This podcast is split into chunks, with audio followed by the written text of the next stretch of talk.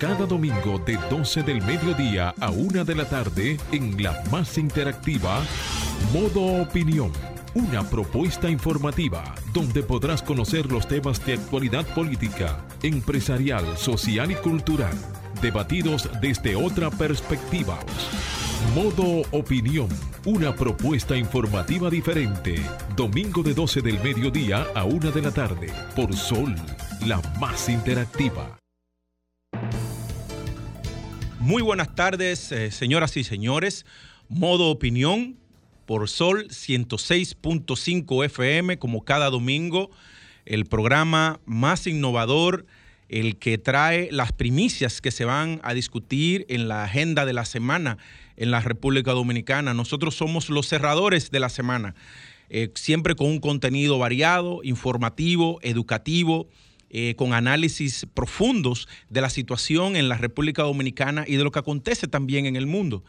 Hoy tenemos un contenido sumamente interesante, tenemos un, invitado también con el que vamos a escuchar muchos, muchos temas que, son de interés para todos ustedes y una campana, ¿no? Que usualmente no se puede, no se suele escuchar. Manera que bienvenidos a todos ustedes y doy la bienvenida a Samuel Sena. Muy buenas tardes a todos los que nos sintonizan como cada domingo. Esto es Modo Opinión, el programa radial más importante de la radio dominicana. Los domingos un toque de queda. Señores, esperando como de costumbre que, que estén teniendo un buen fin de semana y recomendándoles, exhortándoles siempre a que, a que llamen, a que participen, a que den sus opiniones y que participen de nuestros debates. Eh, una semana muy cargada de muchos temas, tanto a nivel nacional como internacional, y hoy estaremos comentando eh, de estos principales temas. Eh, así, así, es, Samuel, una semana que, bueno, en términos históricos, cuando uno mira lo que ha, lo que ha sucedido en, el, en, la, en la justicia, pues pocas veces se ha visto en la República Dominicana y precisamente por eso hoy tenemos un invitado que nos va a narrar un poquito. Sí, que nos de hable los escándalos, de... los escándalos, los escándalos de corrupción, se puede famoso decir, o, los sometimientos que han habido a nivel de a nivel de la historia, por lo menos post-trujillista, en la República Dominicana de sometimientos de militares Tú sabes que a la acción de la justicia. el mayor Girón es el soplón más grande que ha dado la historia dominicana. a la franca, en un eh, tribunal. Sí, bueno. De la eh, manera que lo hizo. Yo, me lo tiré las dos horas y seis minutos. Sí, yo vi, yo vi, yo vi las dos horas y vi también luego lo de lo del general Cáceres, eh, que mm, es un gran orador, por lo que veo. Fíjate algo, los dos, porque en el caso de Girón, llevó una hilación en la narración de los hechos muy bien. Sí, y el tipo tiene un manejo del lenguaje. Él lo hizo bien, o sea, él se expresó de una manera correcta para y, para los nervios que seguro tenía. Sí, no, y no, y hay que decir que para los que puedan considerar que en la, que en la Guardia, eh, ¿no? en las Fuerzas Armadas en la República Dominicana, no hay militares con la debida preparación, pues hay muchos. Si es por la capacidad oratoria de estos dos eh, militares, pues podemos decir que están muy bien eh, preparados y con unos recursos lingüísticos y, de oratoria eh, muy abundantes. Pero evidentemente Girón le, guarda, unos sentimientos muy fuertes al, coronel Núñez de Asa. te puedo decir algo, te puedo decir algo si se hace un estudio profundo en las Fuerzas Armadas, en las Fuerzas Armadas y la policía, eh, el nivel de resentimiento que hay entre los mandos eh, inferiores de las Fuerzas Armadas eh, darían, saldrían a la luz muchos de esos resentimientos que nosotros estamos viendo ahí, porque definitivamente en la, en la, en la Guardia se vulneran mucho los derechos humanos y porque una cadena de mando todavía persiste un, modelo trujillista donde el, guardia el guardia subalterno. subalterno no tiene derecho a nada eh, usualmente tiene servicios de más de ocho horas eh, no recibe una remuneración y compensación eh, satisfactoria, pero también... No, no, eh, oye, cuando, tú ves que el salario de un coronel son 25 mil, 30 mil pesos, ya, ya tú sabes lo que gana un, sargento. Un sargento, entonces aparte de eso, aparte de eso de que, de que el autoestima te la, te la pongan por el piso porque un otro hombre te dice un sinnúmero de cosas y tú te tienes que quedar callado porque la cadena de mando y la cadena de mando, en fin, pero eh, además de eso, además de eso, eh, quiero decirle que hay noticias también que son sumamente emocionantes, como por ejemplo que desde el espacio, allá, la estratosfera, eh, ¿no? El astronauta ruso Oleg Novitsky se expresara de una manera tan bella viendo a nuestra hermosa República Dominicana desde el espacio, diciendo que era la isla del Caribe más visitada y además con las, las playas y, más bellas, ¿no? Eh, con los paisajes ¿eh? más, más bellos, una imagen preciosísima que a todo dominicano pues llena de mucha satisfacción y orgullo. yo siempre he dicho que quienes comenzaron a impulsar la, marca país, pero utilizando los símbolos, los símbolos patrios, eh, a lo que yo le llamo el nacionalismo light en la construcción de una marca país, fueron los dominicanos cuando comenzaron a amarrarse un pañuelo en la cabeza, cuando se ponían un traje baño, cuando se ponían un poloché, cuando hacían una gorra con el escudo dominicano, cuando se lo tatuaban.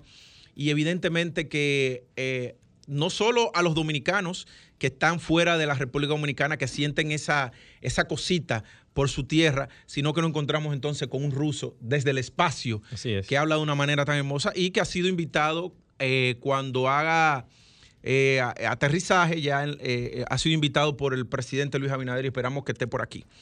señores, hoy también en Samuel el PLD está eligiendo 34 secretarías eh, ahora mismo están reunidos en Sanssouci. Nosotros tenemos un amigo que aspira a la Secretaría de Comunicación, Melvin Leonel Paniagua, de manera que Melvin... Que salga eh, ganancioso. Esperamos que tú seas... Si el PLD quiere realmente reestructurarse, redefinirse, tiene que darle espacio a gente como Melvin, a gente como Domingo Jiménez, a jóvenes no, Yuri, dispuesto. Yuri, que está aspirando a la, Secretaría, de la Juventud. Ese muchacho está eh, sorprendentemente Lo que te digo es que tiene que darle espacio a, gente limpia, eh, caras nuevas, que estén dispuestos a, enfrentar la realidad actual del Partido de la Liberación Dominicana y darle un cambio, darle un giro. Y hay una, tú sabes que con Melvin se da algo, eh, que Melvin no no solo un hombre que maneja la comunicación, sino que se ha formado. Sí, sí, claro. Con maestrías en, manejo de comunicación de crisis y demás eh, fuera del país. O sea que él, se ha ido, él ha ido trabajando ese perfil eh, de manera que no es el típico periodista que una nota de prensa, sino que puede diseñar una estrategia ante cualquier eventualidad o si no, sentarse con asesores e interlocutores y él ser un interlocutor válido en el tema de la comunicación del partido, comunicación de gobierno. Eh, también otro tema que tenemos, señores, es que un candidato presidencial a, la presidencia de Haití, el señor Maxo Joseph, eh, aseguró este sábado que en Haití, el candidato a la presidencia en Haití de que la República Dominicana no tiene que cargar con los problemas haitianos. Oye, primera vez que yo oigo un candidato haitiano ese debería ganar, solamente por, por esa posición que tiene. Sí, porque mira, déjame decirte, si es un tipo con esa visión, por lo menos relanzaría la, la Junta Binacional que hay, que es una mesa binacional de, ah, discusión, que ahora mismo está, eh, que dicho sea de paso, eh, esa situación con el canal que se está abriendo en, el, en el masacre, ah, que, que, es un tema de derecho internacional, de disputa de derecho internacional, eh, nosotros... Nosotros siempre hemos sido como muy... Muy laxos, muy suaves. Muy, suaves, ¿tú entiendes? Nosotros en Colombia, en Colombia. Nosotros tenemos que... Por eso y, le mandan, y le mandan dos Black Hawk. Bim bam, bim bam, bim bam, y le cierran el canal. Los mismos norteamericanos. Le bombardean toda esa zona. Bim bam, bim bam, bim bam. Bim bam, bim bam, bim bam, y le cierran el canal. Yo le voy a decir una cosa. Yo soy un, yo no tengo problema con, con los hermanos haitianos, pero las agresiones, las agresiones de las que somos objeto. Eh, los otros días nosotros, en, en funciones con, ¿no? con, del CODES, estuvimos reunidos con un alto eh, líder del país y así en secreto, bajito, nos decía, bueno, eh, la cantidad de secuestros que hay de los camioneros en Haití dominicanos, lo que son muchos, lo que pasa es que no salen a la luz pública. Oye, es una barbaridad. Y no solo secuestros, muerte, muerte de camioneros dominicanos. Entonces, los niveles de agresiones son muchos. Fíjense aquella vez la agresión de la cual fue objeto el presidente Leonel Fernández, que le emboscaron la, la, la, la caravana. La caravana. Porque Haití siempre se ha victimizado. Entonces, entonces, eh, saben, saben, victimizarse ante la comunidad entonces, internacional. Sí, entonces, no, y tienen un lobby. Sí, tienen un lobby. Que nosotros el Black, no tenemos. El Black Caucus de ellos es un lobby muy fuerte. Es un lobby muy fuerte. Entonces, eh, eso es, es un conflicto que no, no se puede eh, mirar con medias tintas. Porque, ¿qué pasa, señores? Y me voy a entender un poquito aquí brevemente. Hoy es el masacre, hoy es el masacre, señores. Pero recuerden que Haití, toda su cordillera ha sido, de, ha sido eh, eh, devastada. devastada de su capa Deforestada. vegetal, deforestada. Señores, el próximo paso es hacia el lado Pero ya dominicano. ellos cruzan. Los cruzan. En los 24 puntos fronterizos que no hay control, ellos cruzan, Cru- talan árboles de noche y Sí. se devuelven. Sí, porque además hay un tema de la irresponsabilidad de la comunidad internacional. Mi hermano, regalen estufa y tanquecito de gas. Porque es carbón que todavía ellos utilizan. Es, es carbón. Regalen estufa, estufa de dornilla y tanquecito de gas. Entonces, señores, son muchos temas. eh, a uno, uno, uno está diciendo esto aquí, a lo mejor ahorita quieren tildar uno de anti-haitiano y esto no es un problema de, ese de anti-haitiano, señores. Eso es una realidad que hay. Y eso del río Masacre es un conflicto latente muy que puede derivar en algo muy grave muy grave para ambos países. Eh, así que vamos a ponerle ojo a esto, señores, y eh, si la comunidad internacional que ha volteado la mirada ahora mismo con, lo- con todo lo que está pasando en Haití, con la industria del secuestro que hay en Haití, pues bueno, Daniela, vamos a una pausa, señor, y volvemos.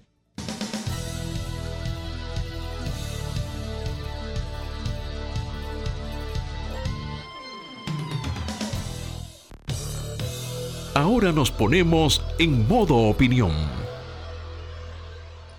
12, 18 de la tarde, eh, modo opinión por Sol 106.5 FM, Jonathan Cabrera, Samuel Sena, con ustedes. Eh, señores, eh, una- un anuncio público, ¿no? Eh, por favor, se necesita sangre O negativo para Dilcy Margarita Santana en el oncológico Heriberto Peter. Para comunicarse con ellos al 809-769-7473 sangre O negativo para la señora Dilcy Margarita Santana en el oncológico Heriberto Peter al 809-769-7473. Ahora continuamos con el comentario de Samuel Sena. Muy buenas tardes. Señores, la República Dominicana tiene grandes pactos pendientes, unos menos impostergables que otros. Recientemente, hace unos meses, eh, se firmó el pacto eléctrico. Evidentemente, el pacto eléctrico venía como un prerequisito para la gran reforma o el pacto tributario fiscal que hemos estado, eh, que se ha estado dilucidando y comentando en, en toda la opinión pública en las últimas semanas. Evidentemente también el pacto el- eléctrico por las implicaciones que tiene a la economía nacional, a los ingresos y a los egresos eh, de, lo- la economía del país, eh, necesitaba ser previo a, a esta conversación que estamos teniendo como, como nación. Al presidente Abinader le ha tocado eh, gobernar en un periodo único y complicado en la historia de la República Dominicana. Por obligación, tiene que poner en marcha cambios y transformaciones que en muchos, en muchos casos serán abruptos para la sociedad, pero que son tareas pendientes desde hace años en la República Dominicana y que si el país quiere mantenerse en pie, debe enfrentar. Eh, una reforma al sector justicia, eh, una verdadera reforma policial, el relanzamiento de la economía post-COVID, la reforma fiscal integral, entre otros grandes acuerdos nacionales a los que tenemos que abocarnos.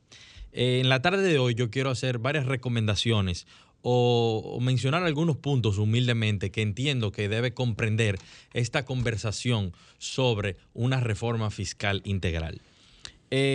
En primer lugar, que no se politice. Estamos viendo el ejemplo de Colombia, donde la sociedad cansada, agotada, eh, salió a las calles luego de que el gobierno eh, introdujera una propuesta de reforma tributaria. La gente sale a las calles legítimamente a exigir sus derechos, pero grupos políticos desvirtuaron estas reclamaciones que estaban teniendo la, ciudadanía colombiana y, eh, bueno, vemos los resultados. Una veintena de muertos, más de 14 días de paralización del país y de la economía del país. Y lo importante es vernos en ese espejo, porque la, la República Dominicana no estaría exenta a este tipo de acciones. ¿Por qué? Porque también hemos sentido los efectos del COVID económicamente en la sociedad. Aunque los, eh, el dólar eh, se mantiene a la baja, los, los productos de primera necesidad, las materias primas, están en las nubes y la sociedad está agobiada, está, se siente un, un, desasosiego generalizado. La presión tributaria en la República Dominicana es un 14%, de las más bajas de la región, y el porcentaje del PIB frente a la deuda pública ya está en un 70%. Entonces, hay cosas que tenemos que tener en cuenta. Es que si es oportuno implementar una reforma y la gente sale a las calles porque ya no aguanta más, hay grupos políticos que pudieran querer tener ventaja sobre la situación y generar ingobernabilidad, pero no tan solo desde el litoral político, también pudieran, pudieran venir desde la sociedad civil, porque aquí en la República Dominicana hay organizaciones de la sociedad civil que tienen una agenda.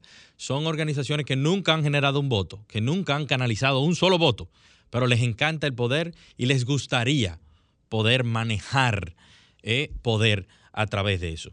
La segunda recomendación es la que hace el Fondo Monetario Internacional cuando se refiere a que eh, la República Dominicana pudiera ampliar su base impositiva, que aunque sería una medida impopular y no lo han hecho los gobiernos anteriores, eh, es una posible o una aparente solución. Y también el Fondo Monetario Internacional recomienda racionalizar las exenciones. Por mi parte, también creo que eh, la clase media no debe ser golpeada nuevamente. La clase media, señores, no aguanta más. Nosotros, los empresarios, debemos jugar un rol más solidario frente a esta crisis. En otro orden, también deberíamos fomentar más las exportaciones de bienes y servicios, perseguir más la evasión fiscal, disminuir las pérdidas técnicas y las no técnicas del sector eléctrico, eliminar eliminar las subvenciones millonarias en galones que reciben muchas empresas proveedoras de energía a costa del Estado dominicano. Comunicar, esto va para el gobierno, comunicar de manera clara y llana a la población la situación real en la que nos encontramos y el por qué se van a tomar dichas medidas, para que la sociedad entienda y que pueda ser socializado. Y, en último lugar, y no, y no menos importante, definir cuáles serán las medidas transitorias y las medidas permanentes. En muchas ocasiones en, en las que nos encontramos en crisis, las, las autoridades toman decisiones y dicen que van a ser transitorias, pero se quedan de manera permanente. Y eso no puede suceder. Las reglas tienen que quedar claras. Entendemos que el gobierno debe aumentar su capacidad recaudatoria para poder cumplir con, con su plan de gobierno, pero esto debe ir de la mano de un control estricto del gasto público. Adelante, Franklin.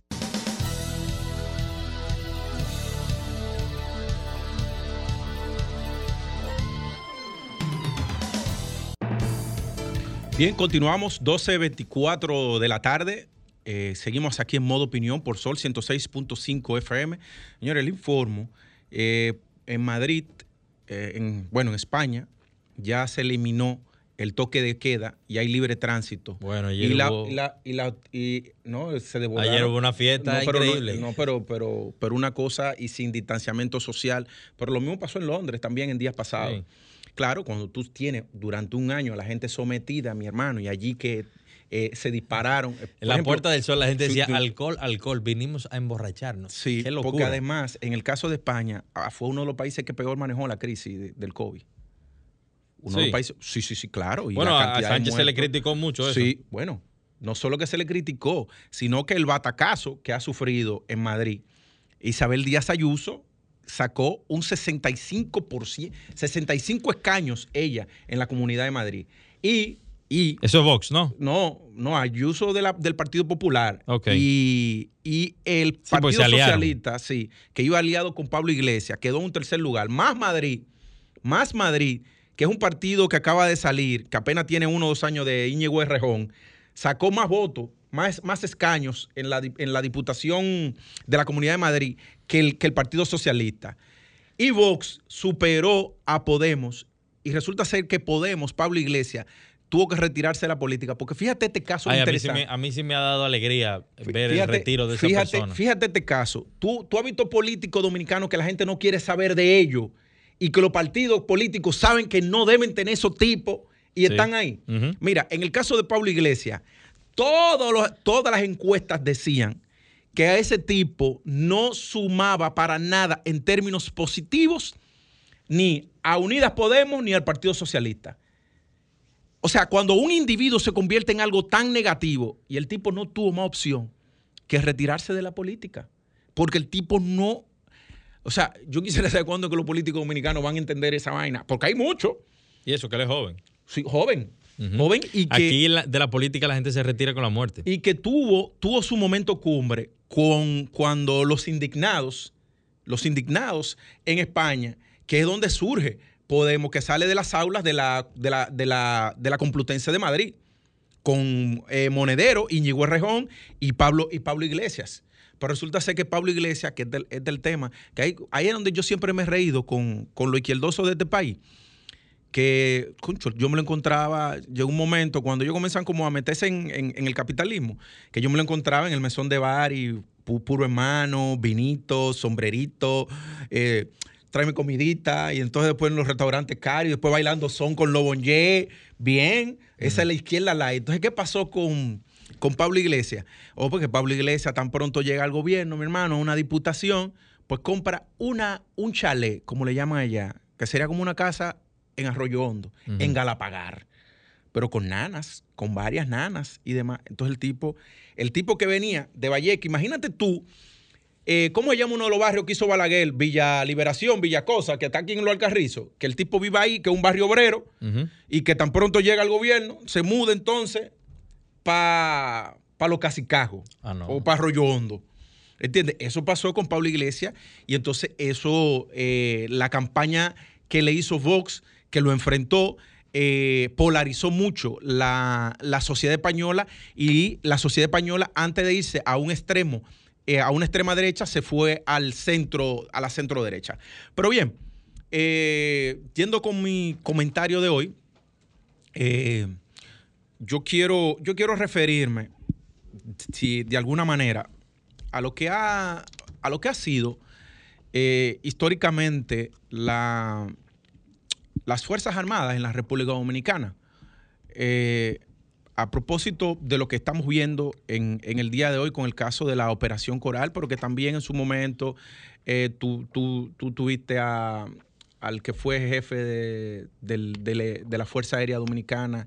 Tú Peña tienes el Antonio. Peña Antonio, tú los tienes el, el, el caso de los Tucanos Piccini, pero tú tuviste el caso de Cuervo Gómez. Eh, pero en la época de Balaguer no se vio tan así porque esos generales eran parte del status quo, ¿no? Que habían, que habían creado. Pero en el caso del ejército, yo, mm, siendo muchacho y de esas lecturas que uno tiene, pues viendo, leyendo Juan Bosch y el tema de la composición social dominicana, eh, crisis de la democracia en América Latina, Trujillo, causa de una tiranía. eh, yo leía el, el rol que jugaban las Fuerzas Armadas en la República Dominicana y entonces como que yo me, me, eh, me transportaba y hacía como esa, recreaba, como... Y Bosch decía que las Fuerzas Armadas eh, estaban desti- eh, eran las que, las que custodiaban las grandes fortunas en la República Dominicana. De, en principio, una oligarquía blanca de primera, que eran esos descendientes de aquellos españoles que se quedaron, que no se fueron a Cuba, que no se fueron a México, que no se fueron a otras partes de América Latina, que vivieron todo el proceso de las crisis económicas en, en los años 1850, se- 60, 70, donde la República Dominicana evidentemente tuvo, una, tuvo crisis económicas muy fuertes y que también tuvo, eh, digamos, arritmias en, en la construcción de la República. Y de ahí es que los historiadores hablan que la consolidación de la República Dominicana es con la restauración, eh, de, eh, ¿no? Con, las guerras restauradoras. Entonces, ¿qué pasa con las Fuerzas Armadas? Y, Trujillo venía a ser un caso eh, de, eso. La, las Fuerzas Armadas venía a ser el refugio de los muchachos que venían de los campos, de los pueblos, sobre todo los pueblos de las zonas fronterizas, porque ingresaban a, las Fuerzas Armadas, una porque podían encontrar una, un techo, porque, un cobijo, porque podían eh, encontrar también comida, eh, podían eh, encontrar un, un salario, y de ahí se desprende y yo le pido a ustedes, la audiencia que nos escucha, que hagan un ejercicio, porque seguro que lo han visto, que lo primero que hacía ese muchacho que venía del campo, que se enganchaba como raso, eh, con la cara llena de espinillas y, muy ennegrecido por el sol que, cogen en, los ejercicios militares, lo primero que hacía era mm, hacerse una foto con un fusil que se la mandaba a la familia. Esa foto en el fusil, ya eso, esa foto era el símbolo del poder que él era parte ya de un estamento de poder eh, en, la, en, la, en, la, República Dominicana y eso le daba hasta cierto punto, cierto eh, cierto estatus, ¿no? Entonces, eh, Bosch decía que las Fuerzas Armadas lo que habían hecho siempre era proteger las fortunas de la República Dominicana, pero también, a mi entender, era una posibilidad de tener una movilidad social sin tener necesariamente una titulación, un título universitario, eh, una movilidad social mucho más rápida que la que pudieran tener eh, teniendo una, eh, un título, una profesión, ¿no? Entonces, no, tiene que darme un momentico, porque este es mi comentario, oíste, Franklin. Si manera, pues movemos la pausa, por favor. entonces, la, la, esta, la, lo que nosotros vemos aquí por ejemplo, yo en mi caso, cuando estaba en el colegio, que me hicieron test psicológico, a mí me salió que yo podía ser administrador de empresa, médico o militar. A mí me habría gustado ser piloto. Pero yo dije, yo me voy a la universidad porque yo quiero producir, hacerme, tener un título, emprender, porque yo entendía que era la manera en que yo podía ayudar a mi familia, eh, sobre todo a mi madre, como todo dominicano que piensa en su mamá, pero sin embargo hay otros que entienden que es a través de la Policía Nacional o a través de, la, de, las Fuerzas Armadas en que pueden tener una movilidad social. Entonces, lo que nosotros hemos visto aquí, aquí, en, eh, y lo que ha salido a relucir, es que hay una, un modelo que ha persistido desde la creación por parte de los Estados Unidos de las Fuerzas Armadas, de que la manera en que los políticos y las oligarquías podían estar tranquilos era teniendo a los guardias en su feudo que podían hacer y deshacer. Yo recuerdo que una vez un amigo, por algo que le solicité, me dice, no, la Fuerza Armada, eso es muy complejo, porque si tú le vendes a 100 a la Marina de Guerra, te van a comprar 100 en, la, en, el, ejército, en el Ejército Nacional. Porque porque es un mismo vaso comunicante y un misma, es una misma manera en que funciona eh, los estamentos militares. Con esto yo no estoy haciendo un ataque a los militares de la República porque creo que juegan un rol fundamental en, el sostenimiento de la seguridad nacional y también de la democracia. Pero esa, esa, eso que salió denunciado ahí, de cómo eh, las Fuerzas Armadas no tienen una fiscalización, porque nadie se atreve a entrar a fiscalizar, para que puedan identificarse esos desmanes.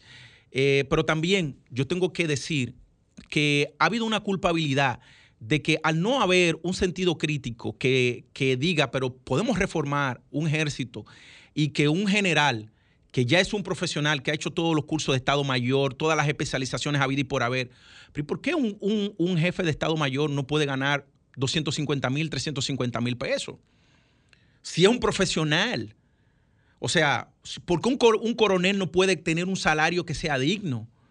Eh, ¿Por qué un capitán no puede tener un salario que sea digno? Pero también el abuso en términos de derechos humanos que se dan en, las Fuerzas Armadas, cuando tú tienes a un hombre que le está dando órdenes a otro hombre y ese otro hombre es una mierda que no puede decir nada porque el que le está dando la orden es un, general y la línea de mando tú no puedes eh, violarla. Entonces, yo creo que esto que nosotros estamos viendo aquí, que se ha denunciado, nos abre una grandiosa oportunidad en la República Dominicana para que con la ayuda de los militares, ¿eh? con la ayuda de ellos, de los militares, pues también se pueda eh, comenzar un proceso de transformación de las Fuerzas Armadas que las dignifique, que las dignifique y también que sea más sujeta a los derechos humanos, porque es muy duro cuando un, un guardia tiene que hacer un servicio de más de 8 horas, 12 horas, mi hermano, sin comer o mal comido, aguantando órdenes, porque él no, no están hechos para pa, decir nada, sino que lo que tienen es que acatar órdenes. Entonces, este es el momento. Sin embargo, sin embargo, así como digo que es el momento de la reforma, eh, que debería comenzarse a dar la discusión en la República Dominicana, también tengo que decir que al presidente Luis Abinader no se mete en una reforma también de las Fuerzas Armadas ahora. Y que eh, que está bien que ya eso están ahí juzgados, eso que están ahí, pero que el río no se desborde con los guardias y esta gente con esta persecución. Que no se desborde, que no se desborde, porque yo no sé, como bien dijo Jesús Vázquez, son como 300 mil, 250 mil o 300 mil armas que andan en la calle, que andan en la calle. ¿no? Que no tienen papeles o que muchas andan con formulario 25. Entonces, yo eh, humildemente le quiero decir y a, a los señores persecutores de la justicia que también tengan tacto, que también tengan tacto para que no metan este país en una vaina. A los que están persiguiendo desde la justicia, que también tengan tacto. Porque ayer vi una portada que sacaron de una de las persecutoras de la justicia, que era... la, están como que ella es Superman. No, eh, la, la, Liga de la Justicia. Hay que tener cuidado con, con esa La Liga de la Justicia. Entonces, entonces, entonces, usted no puede apretar la tuerca tanto. No puede apretar la tuerca tanto que la corra. De manera que yo le pido a los persecutores que sepan dónde se detienen que sepan dónde se detienen. ¿Por qué? Porque ahora mismo la República Dominicana, y es verdad que hay ansias de muchas reformas y de cambios, pero las reformas son paulatinas y los cambios no son bruscos, porque cuando los cambios son bruscos es tierra arrasada como hizo Fidel. Y tampoco podemos convertir esto en un circo parecido al que hizo Bolsonaro, que después terminó la justicia desacreditada. ¿Y dónde está el juez Moro? No se sabe dónde anda el juez Moro. Entonces, pero que también tenemos que mirar lo que está pasando en Salvador y lo que está pasando en Colombia, con una crisis del COVID, un problema económico, 300 mil almas en la calle, apretando, apretando, apretando. Entonces tenemos que tener cuidado. Es mi humilde opinión y vamos a la pausa.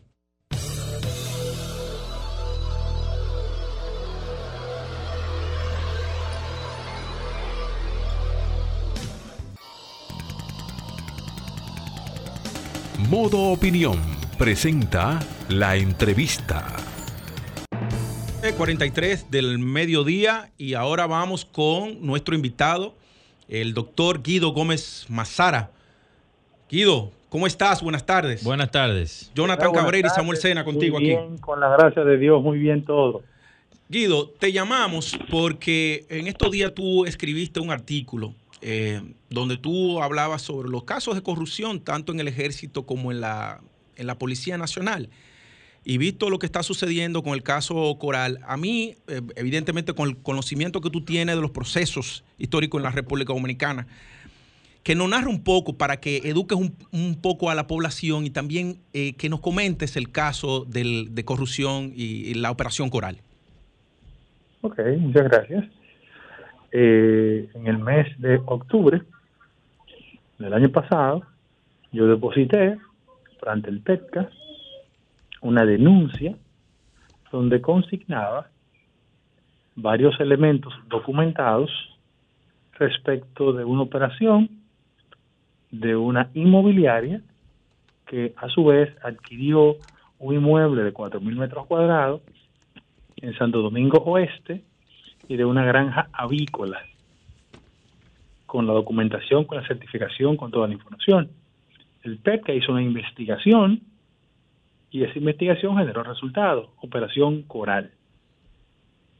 ¿En qué consiste eso? Es una operación de investigación de la autoridad competente, en este caso eh, Procuraduría General de la República, en la que se imputa a varios ciudadanos, entre ellos militares y civiles, respecto de un tinglado estructurado con la intención de tomar fondos públicos, distraerlos en una dirección incorrecta, y eso se llama desde concusión de funcionarios públicos, lavado de activos y violación a varios artículos del Código Penal en la República Dominicana.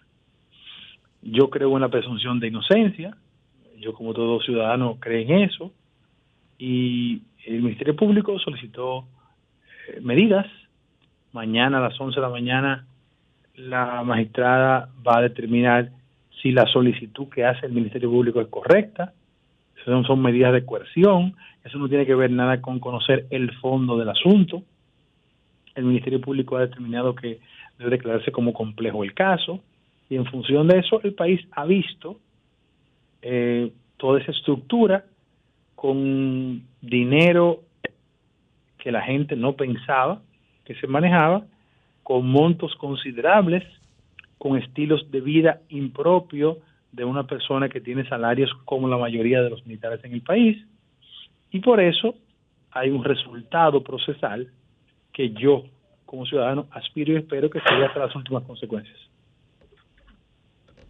Bueno, eh, pero y el caso de la de lo que plantea las denuncias que hizo el, mayor Girón, eh, porque nunca habíamos visto un caso como no, no, de... No hizo una denuncia, vamos, vamos por partes. Procesalmente, él es un imputado en el proceso que admitió niveles de irregularidad en su conducta y en su participación en todo ese tinglado. Pero es testigo frente a un proceso de imputación. Y lo que él ha hecho es que ha confesado situaciones que el país conoce perfectamente. Y desde mi humilde punto de vista, eso ha transformado las características de todo el proceso. Y, pero los abogados dicen que esto que él planteó aquí, eh, como testigo, ¿no? Pues ya fue, eh, inclusive cuando habló del, WhatsApp y demás, eh, que no son medios de prueba para este caso, ¿no? Para, la fase, para la fase de, para la fase de, de Porque estamos en una fase que se está conociendo si los imputados tienen arraigo no, es una medida de coerción, no se está conociendo el fondo. Claro. Lo que como eso. Lo que va a decir la jueza mañana es, tienen posibilidad de preservarse al alcance de la justicia, o en su domicilio o en la cárcel. Eso es lo que va a decir la jueza. Lo que pasa es que el populismo penal ha, abarcado a todo el sistema de justicia y realmente nosotros estamos viendo eh, procesos de coerción en diferentes casos de diferentes operativos que parecen juicios de fondo y realmente eh, parece más un show televisivo. No tiene que ver con el populismo penal. Eso tiene que ver con que muchos abogados confunden el proceso de fondo, que en este caso no se está conociendo, con una medida y esa medida es una coerción. Y lo que tiene que ser un juicio rápido, efectivo, lo prolongan por una y dos semanas, cosa que es insólito. Es insólito, realmente. Sí, pero en, el, en tu caso, eh, Guido, que tú has denunciado muchas veces el, el, generalato aquí en la República Dominicana, eh, y vuelvo, insisto, tú como, conocedor de la historia, eh, ¿qué, tú, ¿qué tú entiendes que pueda suceder en lo adelante a partir, pues estamos hablando del que la persona que era eh, el encargado de preservar no la integridad física de un presidente, no su seguridad. ustedes saben que eso no es contra Adán Cáceres. Honestamente, él es imputado en el proceso, pero eso es en contra de un sistema que se construyó en esta sociedad, en la que la mayoría de ustedes y los ciudadanos ordinarios siempre le han exigido al sector político que se comporte correctamente porque se ha comportado incorrectamente. Y lo que yo he dicho es, no puede haber combate a la corrupción solo en lo civil, tiene que ser en lo militar también y en todos los ámbitos de la vida nacional. Frente a ese acontecimiento, la señal es que todos somos iguales frente a la ley. Eh, ¿A ustedes se les olvidó que aquí cayó preso un exministro de las Fuerzas Armadas? No, no, claro, claro. De hecho, lo comentaba Juan Gómez cayó preso. Sí. Y el exministro de Defensa recientemente vinculado en el caso Tucano tiene una, un arresto domiciliario. Sí. sí. Aquí, aquí banqueros no cayeron presos. Sí, claro. Y un presidente de la República no cayó preso. También. También, también. Somos iguales ante la ley. Y eso no implica... Y Mira, el menor porcentaje de gente en el mando militar y policial es la que está involucrado en eso. Aquí hay muchísima gente que tiene 25 y 30 años en la Fuerza Armada, que es serio, que es responsable, que cumple y que se siente indignado con ese tipo de comportamiento.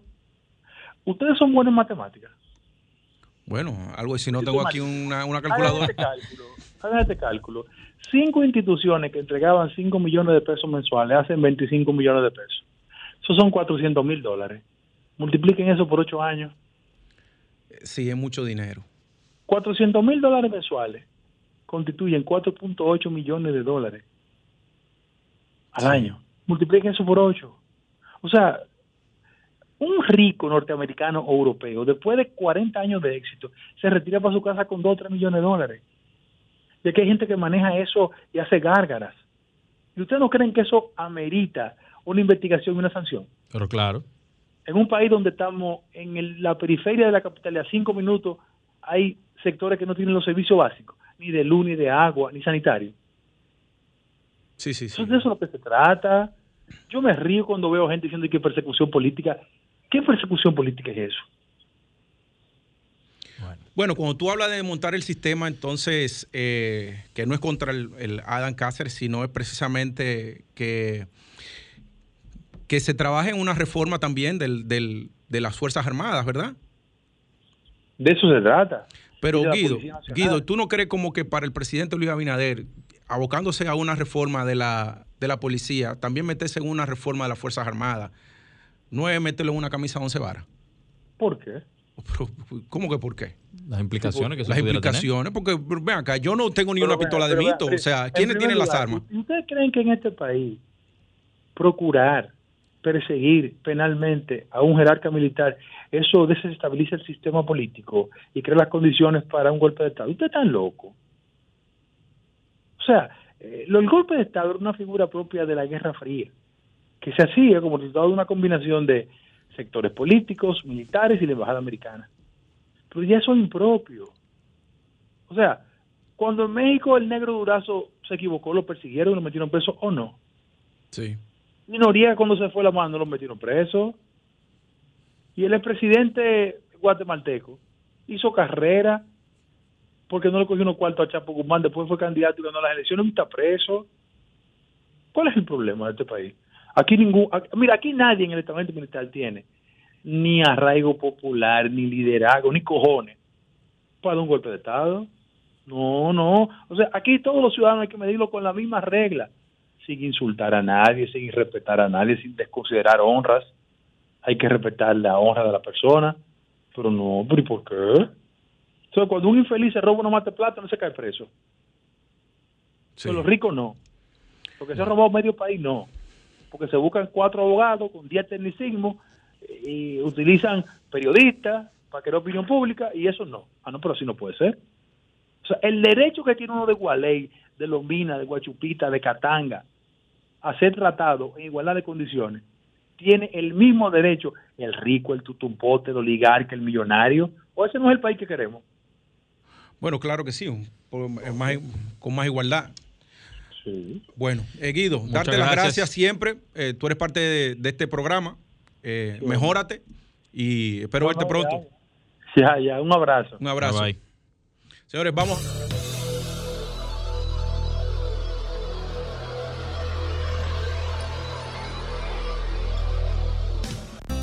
Ahora continuamos con Modo Opinión, donde nace la información.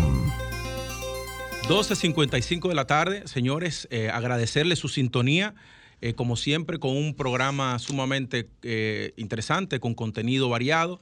Nos vemos el próximo domingo. Pueden seguirnos en las redes sociales y en, también el canal de Sol 106.5 FM de YouTube. Pueden dejar sus comentarios ahí. veo también que hay unos comentarios que son aguerridos, para no decirlo de una manera. Está bien, que la, gente Pero la gente, exprésese, no se apure, pero escriba y, vea, vea los videos ahí en el canal de Sol. Así que nos vemos el próximo domingo. Buenas tardes.